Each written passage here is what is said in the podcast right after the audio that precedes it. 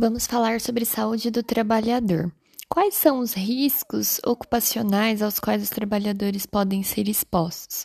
São cinco categorias. Primeiro grupo é o grupo 1, que é sinalizado pela cor verde. São os riscos físicos, que envolvem ruídos, temperatura, os extremos de temperatura, né? Radiação, pressão, vibração, umidade. Depois nós temos o grupo 2, que é caracterizado pela cor vermelha, que são os riscos químicos, que envolvem gases, poeiras, alérgenos e agrotóxicos. O grupo 3, representado pela cor marrom, é associado a risco biológico, que é a exposição a bactérias, vírus, fungos, protozoários. O grupo 4, o amarelo, diz respeito ao risco ergonômico, ou seja, que envolve posição, peso, jornada de trabalho exaustiva, etc. E por fim, o quinto grupo, da cor azul, é o acidente de trabalho propriamente dito, que é o risco mecânico. Acidente de trabalho é tudo aquilo que vai causar no trabalhador uma doença, lesão ou morte. Então, existem acidentes tanto com repercussões agudas quanto crônicas. E quais são as categorias então de acidente de trabalho? Dentro dos acidentes de trabalho, a gente pode ter três possibilidades. Primeiro, a doença do trabalho. Então, dentro do acidente de trabalho, existe um subtipo que é a doença do trabalho, que representa o, um fator de risco. É, na verdade, é uma condição do trabalho o ambiente do trabalho que predispõe ao agravamento, surgimento de uma patologia.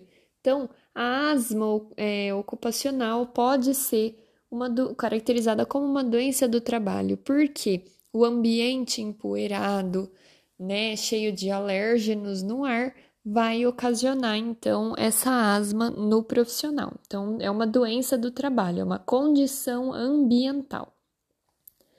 Próxima categoria dentro do acidente de trabalho, além da doença do trabalho, é a doença profissional, que diz respeito à profissão em si. Então, a própria atividade é um fator de risco específico para o desenvolvimento da doença, como, por exemplo, a asbestose. Eu só vou ter asbestose se eu tiver exposição ao amianto. Então, é uma doença da profissão específica, uma doença profissional o fator de risco está diretamente associado àquele, àquele trabalho em específico. E por fim, outro acidente de trabalho possível é o acidente de trajeto, em que eu tenho que respeitar o percurso habitual e também o tempo hábil de deslocamento na ida ou na volta ao trabalho.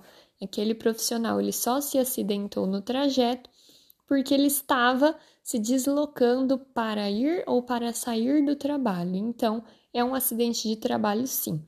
Então, relembrando, dentro do acidente de trabalho tem a doença do trabalho, doença profissional e do, o acidente de trajeto, que é o que a gente falou por último. É, como que funciona então? O papel do médico com relação a, a, um acidente de trabalho, quando ele se depara com um acidente de trabalho, vai ser fornecer o atestado médico, que, por exemplo, para o médico de UBS, ele pode atestar até 15 dias, acima de 15 dias já tem que passar pelo INSS no perito. E além de atestado, e se for uma situação específica, ele vai notificar ao SINAM, se for grave, resultar em óbito, se for acidente com material biológico que envolve criança ou adolescente, ele vai ter que notificar ao SINAM e, além disso, o médico vai providenciar um relatório que vai ser entregue ao paciente. Então, essa é a função do médico de início. A função da empresa. A empresa que contrata aquele trabalhador que sofreu o acidente, ela tem que providenciar, ela tem que fazer a CAT. A CAT é a comunicação de acidente de trabalho. Deve ser feita em até um dia útil do, da ocorrência desse acidente e ela é garantida para trabalhadores formais, domésticos, é, domésticas, é, trabalhadores avulsos porém os autônomos não têm esse direito. E a CAT, ela ocorre, ela deve ser realizada, feita para qualquer tipo de acidente, diferentemente da notificação para o SINAM, feita pelo médico, que eram aquelas específicas que a gente já comentou. Então, a CAT é feita pela empresa, prazo 24 horas para todos os acidentes. No entanto, se a empresa se negar a fazer a CAT, qualquer outra esfera, até mesmo o médico, pode providenciar essa CAT. Vamos falar dos benefícios previdenciários.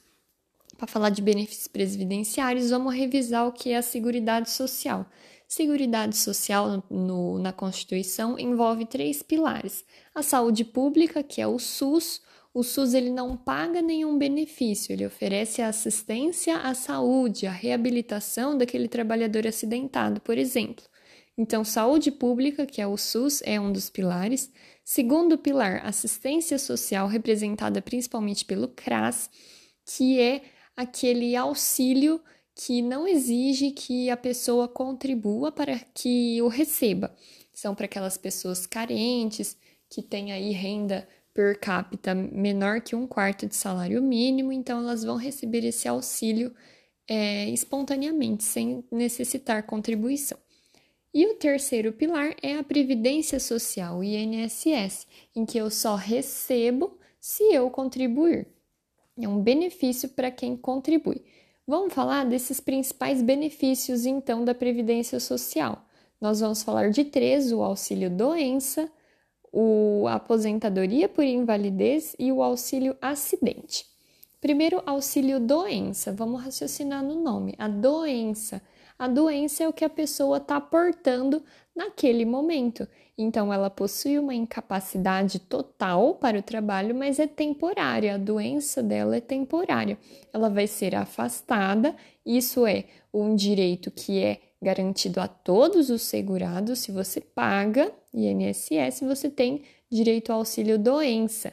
Então, é devido a uma incapacidade total, porém temporária para trabalho e vai durar até que a pessoa consiga retornar ao trabalho. E ela retorna ao trabalho com a sua capacidade de trabalho já restabelecida. Então, por exemplo, é uma tendinite, é um, uma síndrome do túnel do carpo associada ao esforço repetitivo no trabalho. Então, essa pessoa vai ser, vai ser afastada, vai melhorar o sintoma, e aí, quando ela melhora e volta, com o retorno ao trabalho, esse auxílio doença ele vai acabar. E como ele funciona?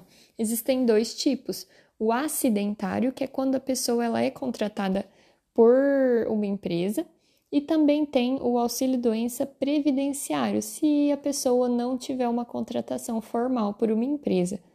E se a pessoa tiver essa contratação por empresa, o que é o auxílio acidentário, os primeiros 15 dias de atestado é a empresa que vai bancar o salário dessa pessoa. E se exceder 15 dias, a partir do 16º dia em diante, vai ser bancado pelo INSS e aí vai ter que passar pela perícia. Se por um acaso a pessoa tiver um auxílio doença previdenciário, ou seja, ela não é contratada de alguma empresa, desde o início o, desde o primeiro dia de afastamento, quem vai bancar é o INSS. Então, esse é o auxílio doença. A pessoa tem uma incapacidade total, porém é temporária. É um auxílio que acaba quando ela retorna. Aposentadoria por invalidez agora. Também para todos os segurados, você paga INSS, você tem direito, e é quando a pessoa vai ter uma reabilitação improvável então ela não tem mais capacidade para realizar trabalho, ela vai se aposentar por invalidez. E por fim, o auxílio acidente, a terceira categoria de benefício previdenciário para a gente falar. Ele é garantido a todos os segurados, exceto aos autônomos. Ele acontece quando a pessoa sofre um acidente, então olha o nome, auxílio acidente. Esse acidente gera uma sequela que é permanente porém não capaz de gerar invalidez. Então essa pessoa ela tem uma sequela que é permanente, tem uma lesão que vai ficar aí com ela para sempre, só que ela ainda consegue fazer a atividade. Ela tem uma redução da capacidade para trabalho, mas não é um impedimento. Por conta disso, por isso ser permanente e continuar ao longo da vida da pessoa, esse auxílio acidente também ele vai continuar para sempre, ele não acaba até a pessoa se aposentar ou até a pessoa morrer. Ele é indenizatório. Então, é um diferencial importante para o auxílio doença. Vamos comparar de novo: auxílio doença, repetindo. A pessoa tem uma incapacidade total, porém temporária. O auxílio acaba quando a pessoa volta. Já o auxílio acidente, ela teve uma lesão, uma sequela permanente. O auxílio não acaba e a pessoa vai continuar trabalhando, porém com uma capacidade reduzida devido a essa sequela. Existe o que a gente chama de classificação de Schilling, que vai dividir as doenças e agravos associados ao trabalho. Então, o Schilling vai de 1 a 3. Schilling 1, ele diz respeito às doenças e agravos associados ao trabalho, em que o trabalho ele é uma causa necessária para que aquela doença aconteça. Por exemplo, um acidente de trabalho, eu só vou me acidentar no meu trabalho se eu tiver esse trabalho. Então, é necessário eu estar trabalhando. Outro exemplo é a silicose. Eu só vou ter silicose se eu tiver um trabalho em que eu tenha exposição à sílica. Então, vai ser essa classificação Schilling 1, é uma causa necessária. O Schilling 2 é aquele no qual o trabalho é um fator contributivo. A pessoa até poderia desenvolver aquela doença, mas o trabalho contribui, acelera o processo do adoecimento. Por exemplo, é, lesão por esforço repetitivo, que é a Ler-Dort, varizes nas pernas, câncer. A pessoa talvez até teria aquelas enfermidades se não tivesse aquele trabalho, mas o trabalho acelera, contribui para essa doença aparecer. E por fim, o Schilling 3 é, aquele, é aquele tipo de doença na qual a pessoa já tinha a doença, já era pré-existente, mas quando ela tem aquele trabalho, ela agrava aquela doença que ela já tinha. Por exemplo, asma. A pessoa pode já ter uma asma desde a, desde a infância, mas ela começa a trabalhar num lugar que é muito empoeirado, ela vai agravar aquela asma. Outro exemplo, dermatite, doenças mentais, etc. Então, esse é Schilling 1, 2 e 3. Vamos falar agora, por fim, das principais é, doenças associadas ao trabalho. A Ler-Dort, que a lesão por esforço repetitivo, constitui dor crônica com parestesia, fadiga de piora progressiva, mais frequente em membros superiores, especialmente o túnel do carpo e tenossinovite de ombro. Vai melhorar com o afastamento do profissional, que é o auxílio doença, e fisioterapia, também é recomendado melhor ergonomia no trabalho, fazer pausas periódicas durante a jornada, etc. PAIR, que é a perda auditiva induzida por ruído, ela é bem específica, as suas características, ela é gradual, bilateral, irreversível, neurosensorial, é, é caracterizada por perda auditiva para frequências altas, permanente e para de piorar com o afastamento da função do trabalho, mas ela não reverte, ela não melhora com essa interrupção da exposição. As dermatoses, elas podem ser agravadas ou podem surgir devido ao trabalho, com destaque para a elaioconiose, que é uma erupção acneiforme cutânea é, devido à associação com exposição a óleo e graxa. Vamos falar das pneumoconioses, que dizem respeito a um processo de fibrose intersticial pulmonar devido à presença de poeira, e as duas principais são a silicose e a asbestose. É, e aí a gente vai fazer algumas associações mentais. Silicose, é, eu vou ter associação com exposição nas profissões de mineração, cerâmica, vidro, jateamento de areia, etc. É, tanto a silicose quanto a asbestose, o quadro clínico e o diagnóstico, a forma de fazer diagnóstico vão ser semelhantes. Eu tenho uma dispneia progressiva, pode, ser, pode ter tosse, etc. Para você fazer o diagnóstico, principal é o exame de imagem, raio-x ou TC de tórax. Lembrar que para ambas, as pneumoconioses, silicose e asbestose, A espirometria não é obrigatória para diagnóstico, ela pode servir como um estadiamento e acompanhamento da evolução natural, mas é, ela não é necessária para diagnóstico. E também, para ambas as doenças, eu não tenho um tratamento específico, elas são irreversíveis. Agora vamos falar então das especificidades de cada uma para a gente diferenciar, já que elas têm tantas semelhanças.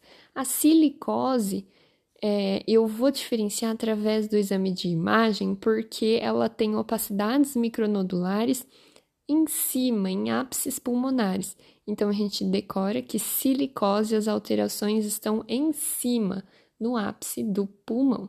Silicose em cima. Já a asbestose, que é a exposição a amianto, a exposição ocupacional está associada à mineração, cimento é, a imagem para a gente diferenciar, para a gente diferenciar a imagem da silicose, lembrar que silicose, alterações pulmonares em cima, já as bestose, as alterações pulmonares são embaixo, em base pulmonar na asbestose.